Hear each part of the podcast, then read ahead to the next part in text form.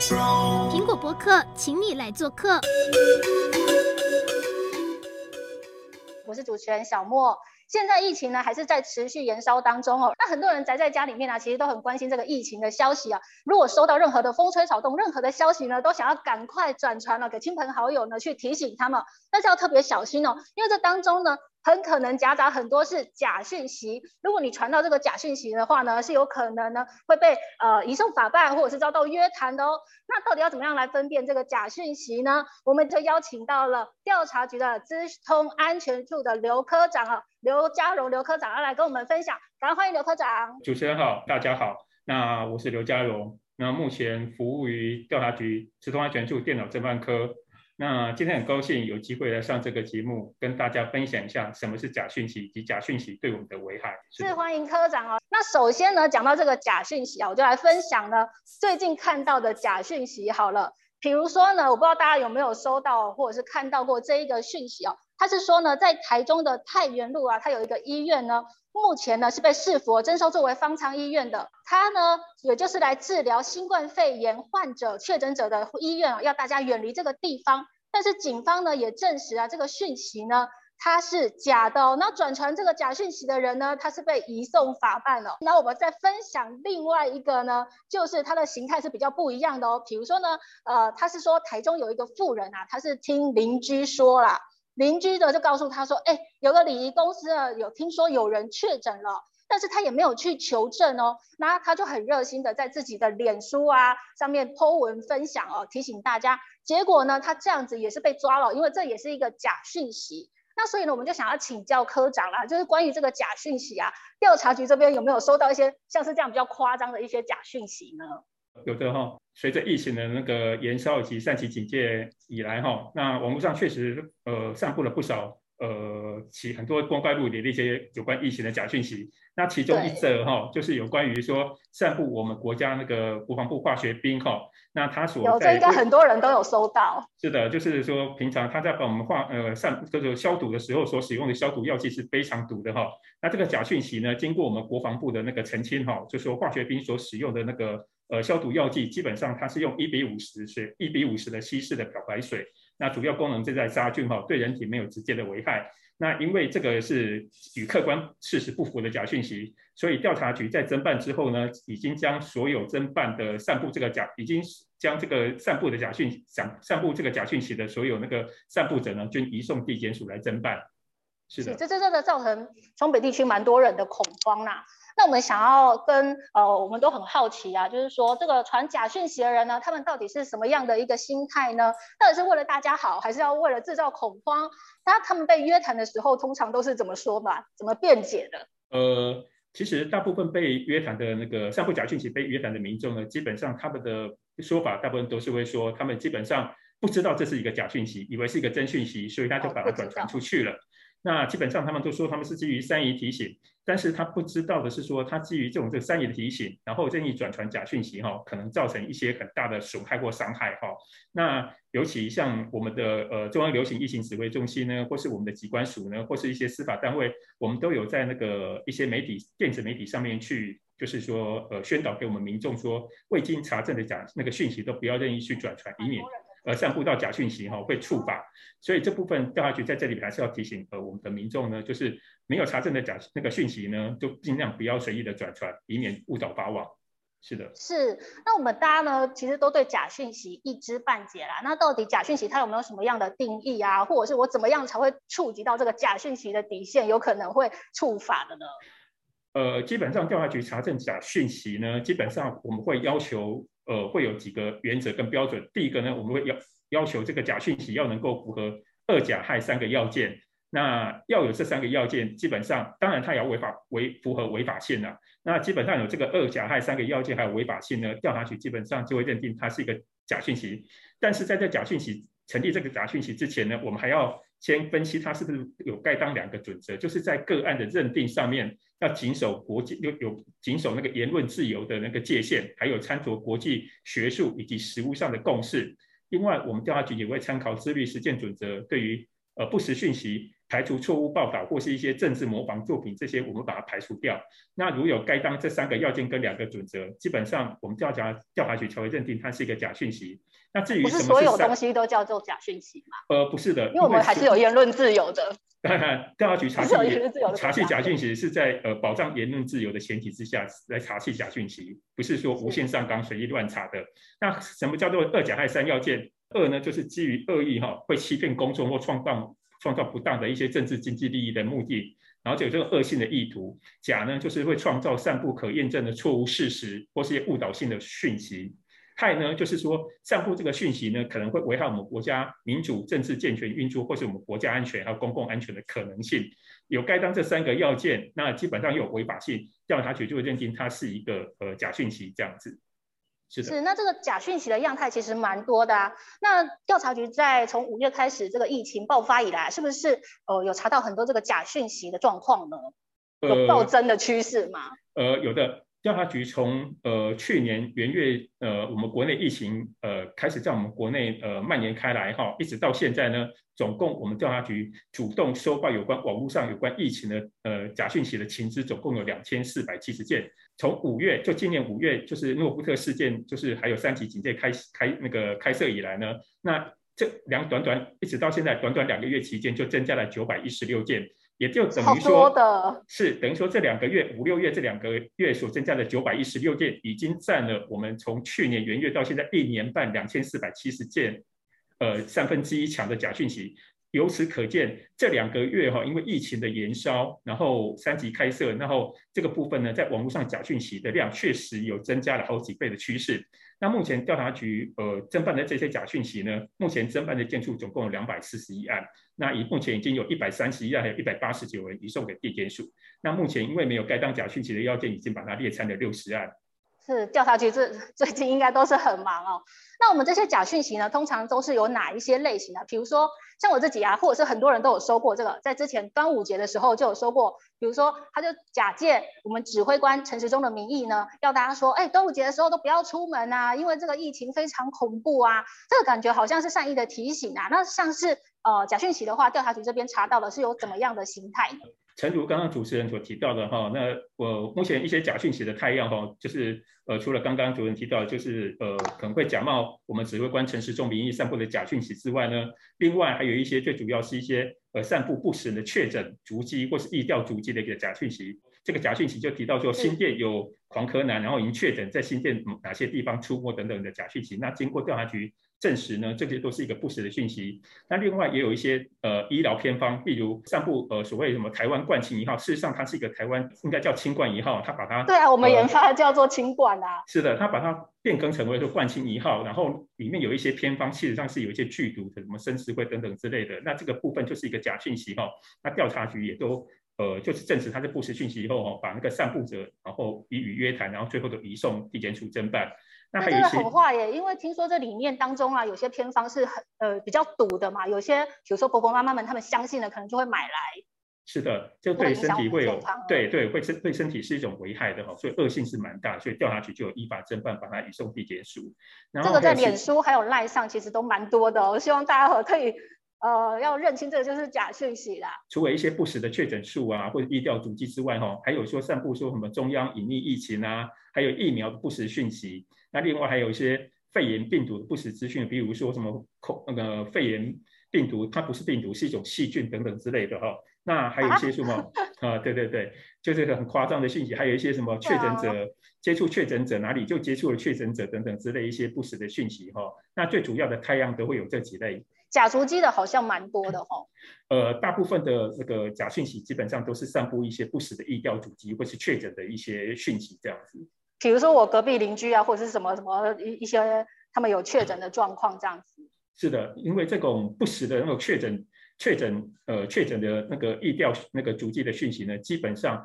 很容易造成当地，比如说你散布不实讯息所指指摘的那个当地的那个相关民众的恐慌，甚至造成店家，因为你一旦散布出去之后，可能当地一些商家就。像呃民众就不敢去了，会造成人呃当地一些商家一些经济上的损失，然后民众也会恐慌，所以类似这样的不实的讯息哈，基本上对我们国家还有我们社会的安定是一种非常大的危害。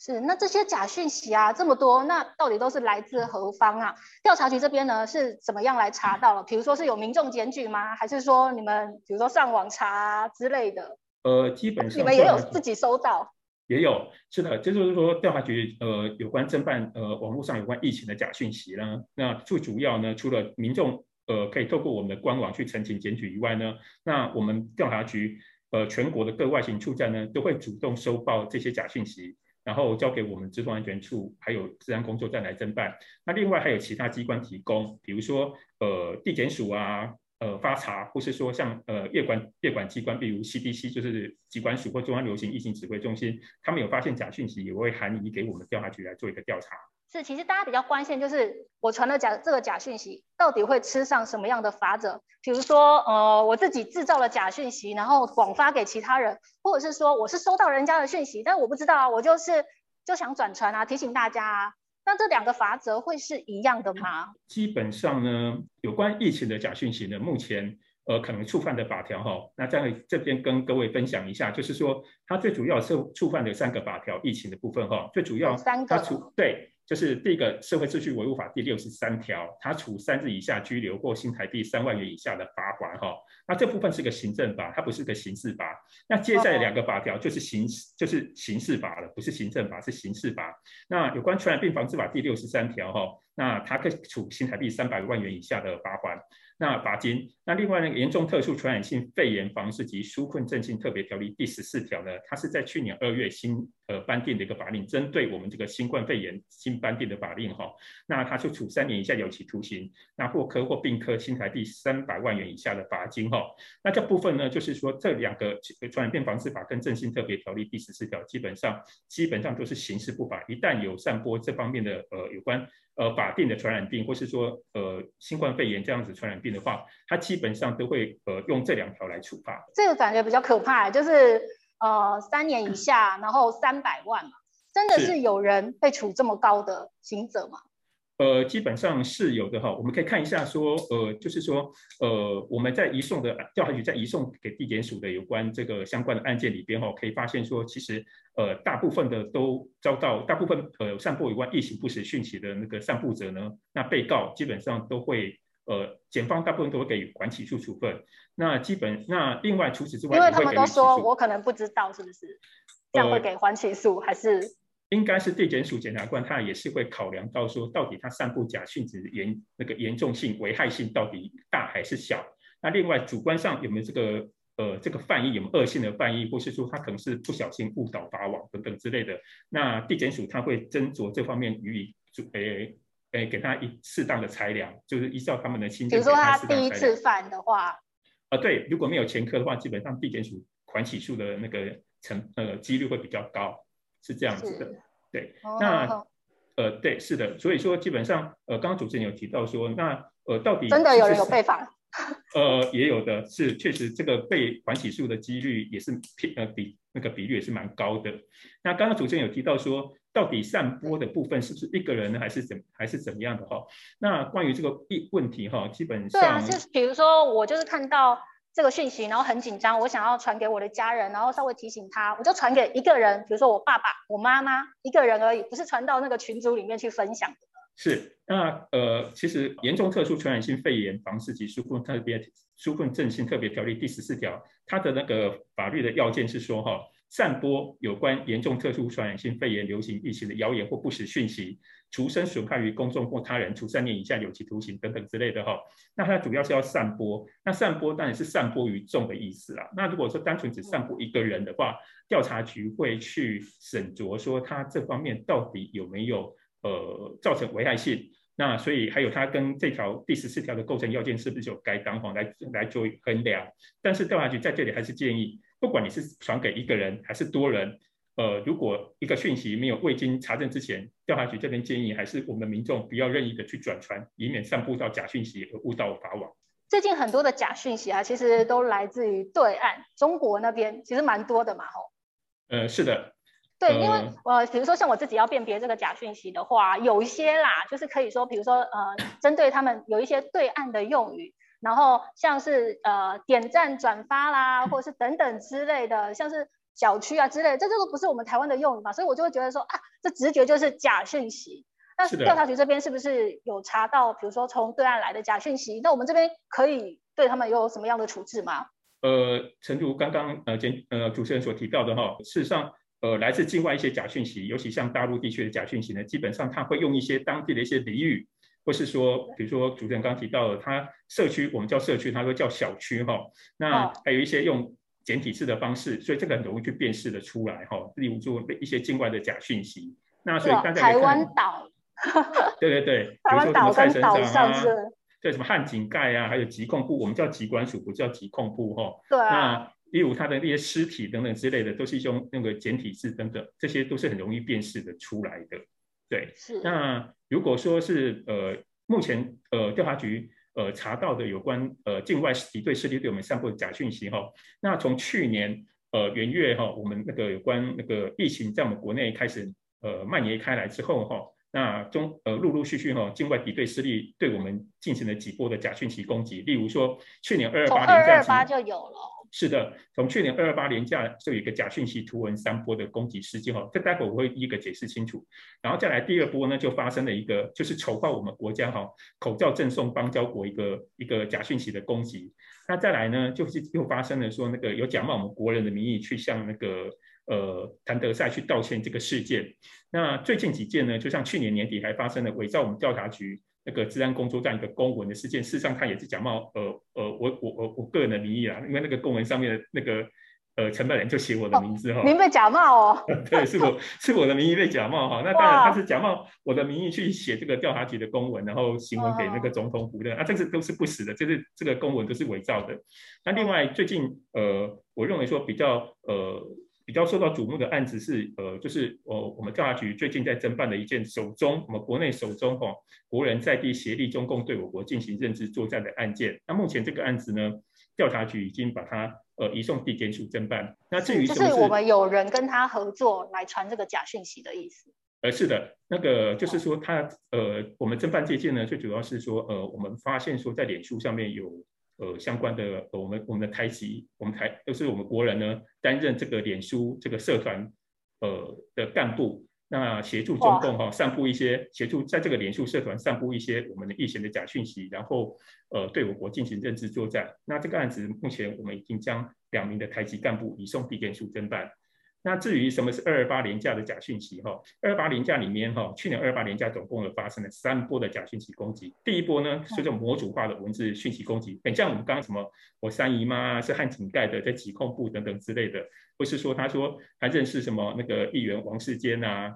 然后说台湾死了多少五百例啦，死亡多少人等等之类一些很浮夸不实的一些假讯息哈。那但是模组化是什么意思啊？模组化？呃，所谓模组化它只是变变几个字吗？呃，所谓模组化就是说，比如说三姨，三姨他会把变成，比如我的那个叔叔，或是说，哦，各个亲朋好友都换一轮，对对对对，他会把就那个有符号框，有那个框框起来的部分，他会去把它，比如说我认识这次是王世坚，可能下次是认识其他的民意代表，然后这次那个数字五百、两百的，他又改改成一千或一或两千等等之类的，那这些呃模组可以把它放在模那个。这模组的假讯息放在我们网络上面，任由这些呃境敌境外敌对势力的网军呢，去把它下载下来，然后再把它数字上或是一些刚刚框框的，大家可以看到图片框框地方做一个修改，然后又把它重新上传到那个网络上面去，等于说这样子不停的去变化这个有关假讯息的一些太阳这样子。但是因为这方面，对，是因为但是因为这方面的那个模组化第一波的攻击，它的手法太过于粗糙，所以很容易被我们辨识的出来。那接下来他们就呃，就等于说有提升他们的技术，进行到第二波的攻击。第二波的攻击呢，就是客制化图文讯息攻击，它可以伪造我们行政院的公告，包含我们院长苏贞昌院长的一个签名章，还有那个行政院公告的一个官房，它都它都可以那个模仿的惟妙惟肖哈。那甚至把我们一些呃有台的一些，比如说一些呃直播的画面呢，它可以把它。移花接木去盗图，然后把下面的那个相关的那个保留那个画面，但是下面那些文字都是不实的等等之类的哈。那这个公文也是载得到的哦，他们对，等于说他们也把这个呃公文已经把它模组化给给下载下来之后呢，然后在上面可以做任意的修改，再提供到网络上面去散布。哦，用小画家啦，或者是 Photoshop 给它修一修，涂一涂改一改。对，等于说它这一波第二波攻击就比第一波更为提升它的个精进的它的技术，所以在有关辨识上面难度会更高。那接下来到了第三波攻击的时候呢，它的技术会层次会更高了哈。第三波攻击呢，它就是反制澄清抹黑攻击哈，它是会把真的讯息呢上面放一个假讯息三个字哈，但我们以为说我们原来。呃，我们一些官方的一些真讯息会误误导成是假讯息，但是假讯息呢，它会把误导成为真讯息，让混淆我们国人的视听，让我们国人呢无法去辨识到底哪一个才是真讯息，哪一个是假讯息。那经过这三波的假讯息攻击之后呢，哈，他就刚刚提到，他会进步进行到下一步，就是丑化我们国家，呃，就是赠予那个我们的友邦口罩的一个假讯息，哈，例如，呃，后来经过调查局去溯源，发现说这个假讯息的来源呢，就是来自于大陆。那一个脸脸书的粉丝专业叫做今日海峡啊，大家可以看到说，它基本上就是散散播说，当时我们因为国我们去年我们呃我们国内呢有实施口罩实名制，因为医疗口罩变成一个呃民生物资，那基本上是一个还蛮短缺的一个物资哈，那所以我们国家都是用口罩实名制，大家用分配的方式来取得这个口罩，那它散布这个假讯息的目的是要激化激那个激化我们国人跟我们政府之间的对立，让国人误以为说。政府都有把口罩有这个这么多的口罩可以送给我们的友邦，但是对于我们的不管台湾人，然后竟然对对对对对其他的国家这样。是是是，然后这要激化我们民众跟政府之间的对立。那事实上呢，这个讯息是不实的，而且我们经过调查局溯源出来之后呢，发现根本就是来自于大陆今日海峡这个。那个脸书粉丝页的一个假讯息，这个收到的人蛮多的嘛。当时在网络上有散播成一个风潮，哦，那调查局为了呃阻止这个有关假讯息的散布，造成我们国人误解，对我们政府的误解，所以赶快去溯源，发现说确实是一个假讯息这样子。哦，那抓得到对方吗？呃，基本上在这部分，因为基于司法管辖的问题，哈，那基本上他们是境外，那呃调查局呃虽然说目前我们没办法予以。及时的司法制裁，但是我们都会呃发布相关的那个新闻，然后让我们的国人向我们社会大众澄清，让我们我们的民众知道说这是一个假讯，不要再以讹传讹的乱传这个假讯息。然后接下来呢，就发生的是说，呃，有假冒我们我们国人的名义呢，向那个谭德赛道歉的事件哈，这个部分就可以看得到说，那个一个 Twitter 上面有个账号叫 Roy，那他有上面就表示说，我是台湾人，我为台湾人这样恶毒攻击谭德赛感到。无比羞耻，我代表台湾人向谭德赛道歉，祈求他的原谅。这样的文字哈，那基本上当时到当时也蛮多人都有看到这个的。是当时在网络上的话，啊、也造成一个风潮，就是说我们基本上就是呃，就是说散布一个变成一个散布的一个常常在看得到的一个假讯息。那呃，调查局也为了说阻止我们国人哈误解说这是一个真的讯息，所以赶快也去溯源，发现说这个 Zoe 的 Twitter 账号来自于说。呃，大陆一个自由徐州电台，自由徐州电台上面这个 Zoe，，他还在上面写说哈、哦，这样挺好玩的，哈哈哈哈。那等于说是故意的哈、哦，就细细腻的去，对，恶性非常大，细腻的去想要操弄我们，混淆我们的国际视听，误会说让国际误会说我们台湾是有在呃攻击谭德赛，甚至向坦德在道歉等等之类的这样一个。一个假讯息，那所以调查局为了那个正本清源，所以我们赶快去溯源出来说，这是来自于自由许多电台，也是大陆的，这是大呃，就是等于说这是呃大陆对我们进行认知攻击其中的一环，是的。然后最后呢，呃，就是提到说，最近我们常常提，呃，就是调查局最近侦办的一件呃国人在地协力有关呃中共对我国进行认知作战案件哈，那刚刚有提到这个案件呢，目前调查局就是已经将。这个脸书粉丝专业还有社团的那个两级台籍干部哈，配合中共在地协力，呃，对我国进行认知作战的两位国人呢，移送地检署侦办。那目前呃，我们就静待呃地检署对于这个这个案子的一个处分，这样子是是。那所以呃，我们看到很多网友他是都想要问一下，就是到底呢，我们收到这个假讯息啊，我们应该要怎么样来因应呢？比如说，我可以去检举吗？或者是？呃，我应该要怎么样来做呢？到底是怎样才是最正确的方法？呃，其实调查局非常欢迎说我们的呃民众呢有发现网络上有任何的有关呃不管是疫情还是其他的民生啊，或是国安的假讯息，都欢迎向我们调查局检举。那除了说可以向呃透过我们的调查局的官方网呃调我们调查局的官方网站网网站上面呢有关那个检举民众检举陈情信箱去检举之外呢，也可以打我们的检举电话来检举。那另外呢，很多人都很有正义感，就是想要杜绝这个假讯息。呃，是的，那也欢迎说各位呃，我们的呃，民众呢，如果发现假讯息，欢迎除了说要谨记不要去任意的转传，如果未经传未经查证未经查证之外，不要任意的转传转传，以免误导法网之外呢，最重要的就是呃，也可以跟我们调查局来做一个检举，调调查局作为依法来处理。是的，是除了调查局这边的话，还有其他关单位也可以去检举吗？或者是说我我们要怎么样查证啊？上网查？呃，呃其实查证的部分哈、哦，是除了说呃呃网络上有一些像台湾事实查核中心啊，或是说那个 MicroPad。不是说像还有一些呢，兰姆酒吐司等等之类的哈、哦，都可以查证相关的假讯息，验证它的真假。那其他还有做一个简最简单的一个方法，就是说，如果民众呢在网络上看到一个讯息，无法辨识它的真伪的时候，那调查局在这边建议是说，可以将它其中一个关键字把它复制，然后到 Google 上面去搜寻。一旦搜寻之后呢，Google 出来一定会有很多对于这段关键文字一些相关对应的文章或是一些发言。那么让民众可以去参考一下，说这些文章及发言对这段关键文字一个呃呃的一个一个评论，让我们的民众可以了解说这个部分到底是不是一个假讯息，对，做一个参考。是，好，大家呢要特别注意这个假讯息的状况呢。那经过科长的讲解呢，相信大家都知道怎么样来面对假讯息了。拜拜，拜拜。